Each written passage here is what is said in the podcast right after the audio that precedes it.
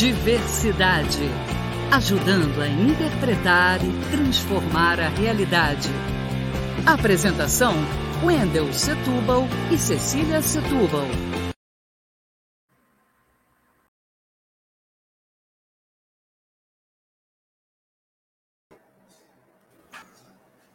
Olá, estamos fazendo hoje um programa especial dedicado ao aniversário da cidade de São Gonçalo, mas a gente tem que abrir uma, um espaço também para falar da conjuntura nacional. Há uma piada dentro da esquerda de que a esquerda só se une na prisão. Nem isso.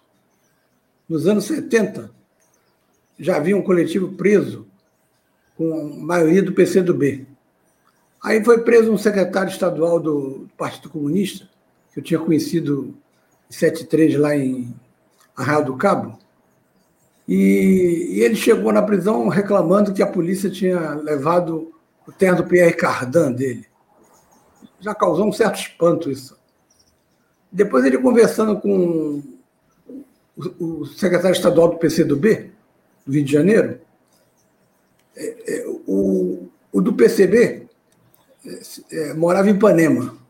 O do PCdoB, que já faleceu, um grande amigo meu, Deusir, morava em Cascadura. As divergências foram para outro nível. Devemos negociar ou não com a direção da, da, da, da de onde eles estavam, da prisão. E o PCdoB defendia que não havia diálogo, o PCB defendia que tinha que ter diálogo. Então rachou. Ou seja, nem na prisão a esquerda se une. Mas agora, em função da, do governo fascista, o neofascista de Bolsonaro, há uma inédita discussão dentro da esquerda sobre a necessidade de ela evitar mais uma vez a fragmentação. O PSOL fez um congresso recente, há duas, três semanas, e Vinícius Codesso, que é da direção estadual do PSOL do Rio de Janeiro, esteve presente. Representa uma das correntes do PSOL. Vinícius, o que, que foi acordado lá após uh, as discussões? Qual é a política de alianças aprovada pelo PSOL? Boa tarde, é, meu camarada Wendel. É, boa tarde a todo mundo que está nos vendo e, ou ouvindo. Boa, e parabéns aí para São Gonçalo, cidade tão importante para o nosso estado, fazendo um aniversário. Tomara que ela seja mais bem tratada pelos nossos governantes é, daqui para frente, né? É, bem, primeiro eu precisava falar uma coisa, Wendel. É, o que teve a, nos dias 11, nos dia 11 de setembro foi o Congresso Estadual do PSOL. E agora, nesse próximo final de semana, sábado e domingo, vai ter o Congresso Nacional do PSOL. E vai ser no Congresso Nacional que o martelo vai ser batido. Então, respostas definitivas mesmo, só a partir de domingo à noite. Mas é, a gente pode falar algumas coisas sobre isso. É, pelo que a gente conhece dentro do PSOL, existe um campo majoritário né, chamado PSOL de Todas as Lutas, que está é, tá com a proposta de fazer com que esse martelo seja batido no ano que vem, em abril do ano que vem, numa conferência eleitoral nacional do PSOL, que o Diretório Nacional do PSOL chamaria, puxaria, né? É, e só nessa conferência, à luz, essa conferência eleitoral, à luz da realidade de abril de 2022, é que o PSOL se posicionaria definitivamente. É... Desde 2019, o PSOL RJ e, e também o PSOL RJ, mas também o Nacional aprovaram a política de amplia, a, ampliação da política de alianças do PSOL. É, no Rio de Janeiro, isso foi aprovado na época com 80% dos votos. Se fosse hoje, seria mais ou menos 90% dos votos. É, porque a gente entendeu que com o advento do bolsonarismo, com a ascensão do bolsonarismo, é, era necessário ampliar a nossa política de alianças para todos aqueles partidos de esquerda que fazem oposição de esquerda ao governo Bolsonaro.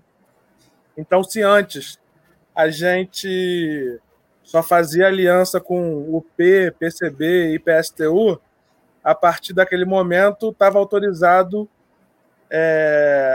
estava é, permitido a possibilidade de alianças, além desses partidos, também com é, PC do B, PT, PSB e PDT. É, acho que talvez rede também, se eu não estou enganado. E, e esse ano, o PSOL RJ aprovou a constituição de uma mesa de unidade entre os partidos. É, a última reunião que teve, a, a segunda reunião que teve, foi a última, foi no dia 26 de agosto.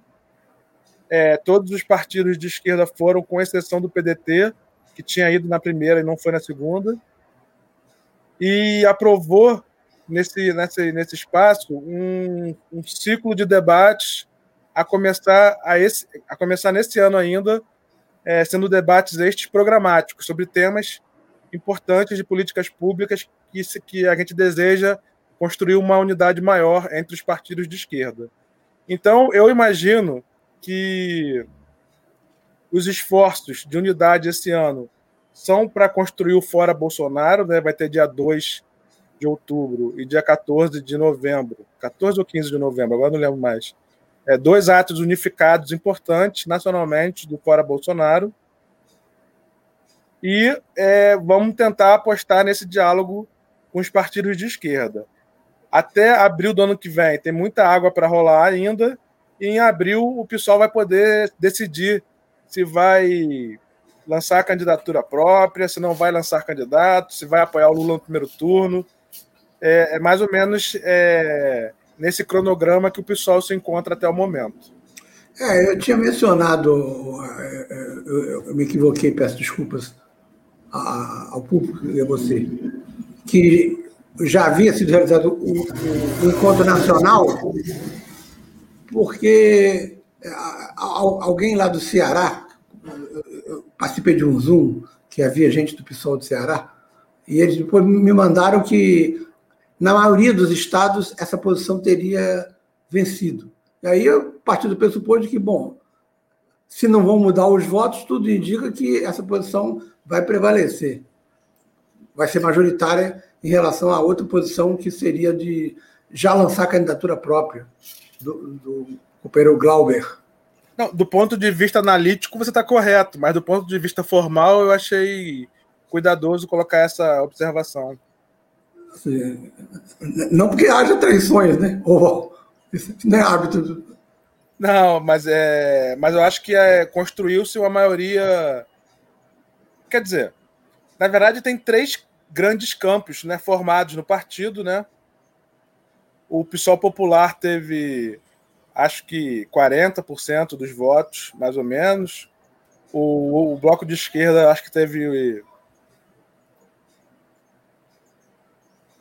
Acho que o PSOL Popular teve uns 45%, o Bloco de Esquerda uns 42% e uns 13% foi o Campo Semente, que eu faço parte. Então, praticamente esse campo que vai é, determinar o resultado de uma coisa ou de outra, de uma ou de outra possibilidade.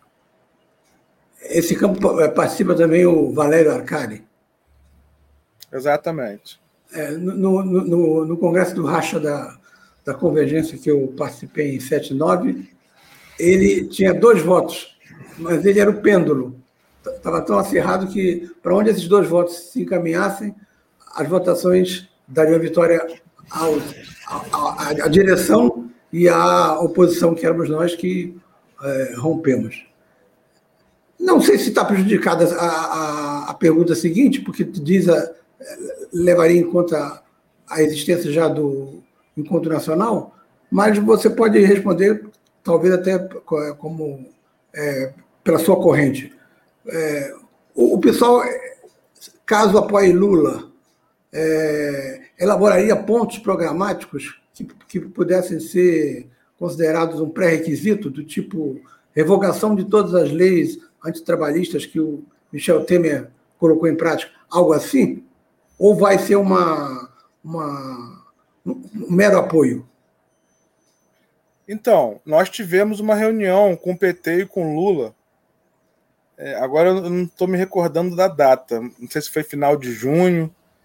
É, fui eu, Tarcísio, Talíria, Renata e a Bel Lessa, que é presidenta do PSOL Carioca. E, e bem, foi uma primeira reunião, né? Mas é, a Talíria mesmo colocou nessa reunião que o papel do PSOL vai ser puxar é, sempre que possível todos os processos para mais à esquerda possível. Então, obviamente, a questão programática é um desses aspectos. É, então, por exemplo, é, uma das coisas que está sendo muito falada é a revogação do teto de gastos. É, naquela ocasião, também foi falada de ter uma política de segurança que é, enfraqueça essa república dos coronéis que estão encasteladas nos estados, né, as milícias também. É, uma política econômica mais distributiva, é, mais à esquerda, é, reforma agrária, ampliação dos investimentos de educação e saúde. Desculpa. É, uma das coisas que o Lula falou quando saiu da prisão foi que um dos grandes arrependimentos dele foi não ter tido uma política mais enfática de democratização dos meios de comunicação. Então a gente acha também que essa pauta é uma pauta importante. Espero que o Lula não se arrependa do arrependimento dele. é, enfim, tem todo uma política externa mais inclusiva. É, então, acho que todas essas pautas e outras são pautas programáticas que é isso, né? Vai ter gente que o Rodrigo Maia tinha pedido para participar da elaboração do programa do governo do Lula. Se o Rodrigo Maia for o grande cabeça desse programa, a gente sabe que não vai ter é, é esse, esses, essas pautas que a gente colocou, né? Então vai haver uma disputa sobre esse programa, né? E acho que a gente tem que incidir nessa disputa, se possível.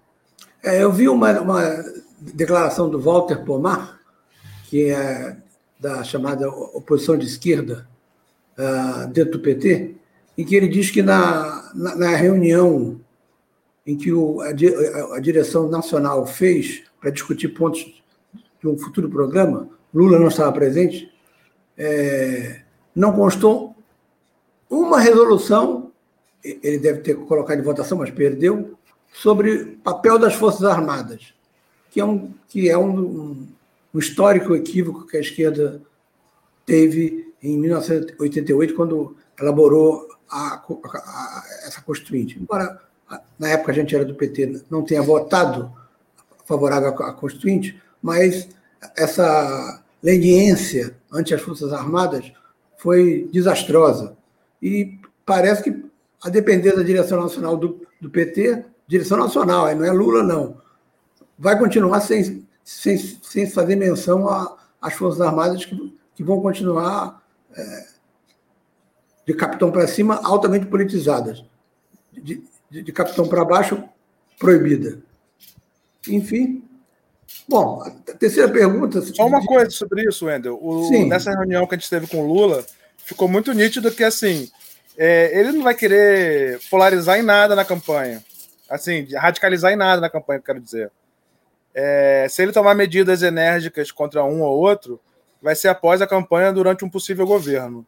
Mas na campanha já está nítido que ele não vai querer fazer uma campanha radicalizada, radicalizada contra ninguém que não seja o próprio Bolsonaro. É, inclusive, é, um, um amigo meu do PSTU disse que, que mora na Paraíba disse que ele fez um acordo com o governador da Paraíba e o PT de lá faz oposição ao governador da Paraíba. Então, ele, ele vai criar esses pequenos problemas que ele, como, como se formou politicamente como negociador, como sindicalista, ele acha que pode sempre negociar, negociar, sem partir para o confronto. Bom, os índices de popularidade de Bolsonaro são baixíssimos. O, o recente Datafolha desse final de semana confirmou a maioria pró-impeachment, a maioria não acredita no que ele fala, mas ele levou 100 mil pessoas na Avenida Paulista. É, e uma pesquisa feita pelo, professor da USP, entre eles o Pablo Hortelado, mostra que 33% dos participantes eram de, de, negros. Ou seja, não foi uma, uma manifestação dos jardins, foi uma manifestação popular. O fascismo tem bases populares no Brasil. É, e, e, majoritariamente homens foram, ou seja, não são as mulheres que são maioria nas igrejas evangélicas e que são tidas como as responsáveis pela é, ligação com Bolsonaro. Por que, que, a esquerda não consegue botar 100 mil pessoas na rua? Por isso? Então, acho que a primeira coisa é, é a pandemia, né? É, acho que a pandemia já é um elemento que dificulta bastante. A segunda coisa é que eu acho que assim a gente passou por um momento muito desgastante de uma política de comunicação é, dos meios de comunicação de massa muito agressiva contra a esquerda de maneira geral, né? É, é óbvio que o PT também deu algum combustível para isso, mas não dá para jogar a culpa só no PT, né? Então é, existiu sim um, uma orientação né, dos principais veículos de comunicação de massa a produzir uma narrativa anti-esquerda de maneira geral. Agora, é, também tem um desgaste das nossas entidades do movimento de massa, né, Wendel? É, a CUT já não é a CUT de hoje já não é a mesma CUT de antigamente. E o próprio mundo do trabalho de hoje não é igual ao mundo de trabalho de antigamente. Então, esses são elementos também, mas é, a gente já conseguiu colocar esse número de pessoas na rua em outros momentos. É, eu lembro que já no governo Bolsonaro e antes da pandemia, a gente teve o tsunami da educação, né? É, e acho que agora a esquerda está tentando voltar é, às ruas. É, acho que a, o desgaste, né, a impopularidade do governo Bolsonaro, a, a maneira como ele lidou com a pandemia vão ser combustíveis fortes para aumentar o número de pessoas na rua. E no Rio de Janeiro, eu também queria colocar uma outra coisa, é que a esquerda tem feito muitos atos no interior também, tá? Então, quando está tendo ato, está tendo ato em Campos, em Macaé, em Friburgo, em Teresópolis, em Volta Redonda, em Barra Mansa, em Angra, em Paraty.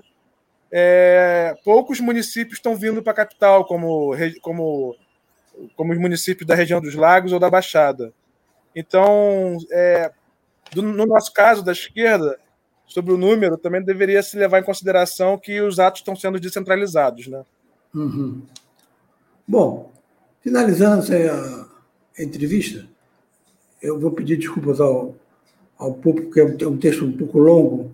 A, a pergunta é mais longa do que uma, possível resposta.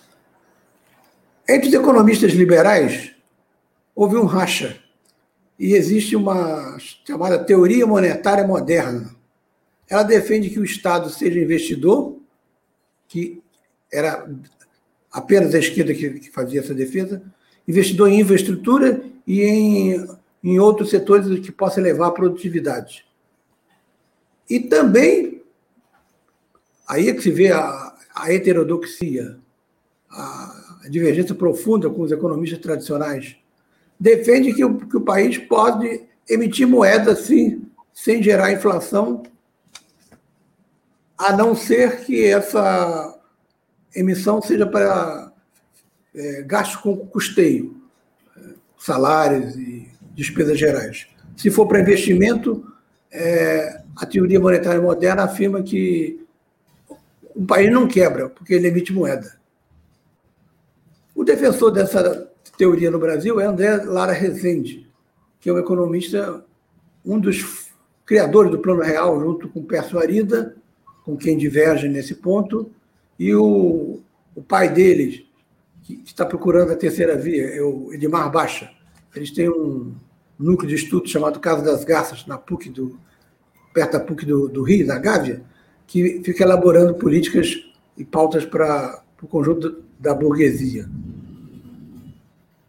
Como é que você vê essa questão do Estado É, porque Lula praticou durante o seu governo um capitalismo de Estado. Como é que você vê hoje, já quase 20 anos depois da, da vitória de Lula, o mundo mudou bastante?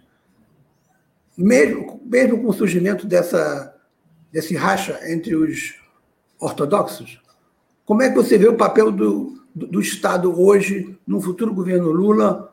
Ou também, se você optar, a sua visão da sua corrente sobre o papel do Estado num governo que é dominado com predomínio da esquerda, é, que, que, esteja governando o país, mas não, seja, não, não sendo fruto de um processo revolucionário, sendo fruto de uma eleição. Como é que você vê isso? Então, primeiro que assim, não é qualquer esquerda, né? Vai ser a esquerda moderada, né? Então, precisamos fazer essa localização antes. É... Eu, eu, eu entendo o, esse capitalismo de Estado que você falou do Lula praticamente como um, um estado de bem-estar social sem mexer na estrutura econômica do país. Eu não sei se você discorda do que eu estou falando. Não, é, é social-democrata mesmo. Exatamente. É, eu não sei se essa teoria que você falou aí do André Lara Rezende se assemelha a isso ou não. Mas é, da nossa parte, do PSOL, eu diria que a gente quer um Estado forte e democrático. Forte, forte, democrático e autônomo. E essa força tem que ser uma força justamente para garantir a sua autonomia. Então a gente precisa de ter uma política fiscal que consiga é, providenciar uma é, arrecadação que permita com que o espaço, com que o Estado possa ser indutor de políticas públicas, possa regulamentar a economia, é, possa ter um corpo de segurança de forças armadas que possa combater as forças paramilitares que estão instaladas em vários governos do estado hoje e, se, e até, no, até na Polícia Federal, provavelmente. Né? Então, é, um Estado que valorize os servidores públicos, um Estado que tenha condição de ter políticas sociais que tirem as pessoas da miséria, que tenha condição de alimentar as pessoas, uma política econômica que favoreça a geração de emprego, para tirar as pessoas do desemprego. É, porque o contrário disso é deixar o Estado na mão do mercado, né? É um Estado fraco para o mercado poder se autorregular. E quando o mercado se autorregula, ele vai se autorregular para manter o, a taxa de lucro da, da burguesia, de quem tem os meios de produção. E esse Estado a gente não quer, né? A gente não quer um Estado fraco para isso. A gente quer um Estado forte que possa melhorar a vida do povo, que possa fazer a roda da economia girar e que possa, principalmente nesses novos tempos, ter uma política econômica que consiga é, fortalecer os meios de produção, mas que também consiga ter uma relação com a natureza mais é, racional, porque hoje essa relação está muito irracional e se a gente manter essa irracionalidade na relação com a natureza, a gente pode até a médio e longo prazo é, ter a, a, a, extinção da vida humana no planeta, né? Com, com o aumento da temperatura global e, e com outros é, elementos da mudança climática. Então, acho que é esse o estado que a gente deseja, Wendel. É um estado para a classe trabalhadora. É, você mencionou a questão do meio ambiente. Eu lembro que em 2013, numa daquelas passeatas gigantes lá da presidente Vargas, é, eu encontro o Vladimir Palmeira, que, de, de, cuja campanha participei em 86 e seguintes, e ele me disse: o André Lara Rezende está defendendo o meio ambiente já veio daí, de 2013, essa, é, entre aspas, esquerdização de Lara Rezende em relação a, a Pércio Arida, que foi militante da Var Palmares, foi de esquerda. É, e uma, uma, frase que Lula pronunciou no, no 7 de setembro, que ele mandou pelas redes sociais, eu acho que talvez sintetize bem a, a, a, essa sua colocação. A diferença é que você é, acredita nisso. E o Lula pode ter sido só uma frase de efeito, porque ele depois vai conciliar. Ele colocou, em termos sintéticos, foi, isso, foi brilhante. colocar o pobre no orçamento e o rico no imposto de renda. Mas isso. Isso é. Se Lula fizer isso, tornar-nos lulistas. Mas é, a, a, a, a, a pouca... Eu não sei se vou chegar tanto, né? É, eu, eu já não gosto de usar essa mesóclise. Se eu uso é porque realmente eu estou duvidando que Lula chegue a isso pelo, pelo aspecto conciliador. Mas eu lembro que na história do Brasil, o, nos anos 50, Getúlio chegou pela direita e foi tão acossado pela direita que ele radicalizou pela esquerda e, e, e é isso, não esperando que, que Lula dê um tiro na cabeça, óbvio, que a gente espera que a radicalização que Getúlio fez, acossado pela direita em todo o seu mandato, possa se repetir agora, é, porque Biden não gosta de Bolsonaro, mas muito menos de Lula ele vai gostar. Então, é, queria que você colocasse agora suas considerações finais e dando boa sorte a você para a ida ao, ao, ao, encontro nacional. Obrigado, Wendel. É, tem um outro exemplo também que você me fez lembrar agora, que foi do Hugo Chaves. É, o Hugo Chaves ele não era, vamos dizer assim, um presidente tão radicalizado é, quando chegou ao poder. E em 2002, se eu não estou enganado, houve uma tentativa de golpe militar, da qual os militares de baixa patente não participaram e, pelo contrário, é, ajudaram a derrubar a tentativa de golpe e um milhão de pessoas cercaram o Palácio é, Miraflores. E depois desse episódio, o governo Chaves deu um giro à esquerda, né? Então seria outro, não sei se eu estou sendo muito otimista, mas é um outro exemplo da história que permitiria um governante, após ser acossado pela direita, dar um girinho à esquerda, né? Tomara. É, a outra coisa é o André Lara Rezende, quando faz essa defesa, eu sei que você sabe disso, só para deixar nítido, ele faz essa defesa numa, numa tentativa de defender um capitalismo verde, né?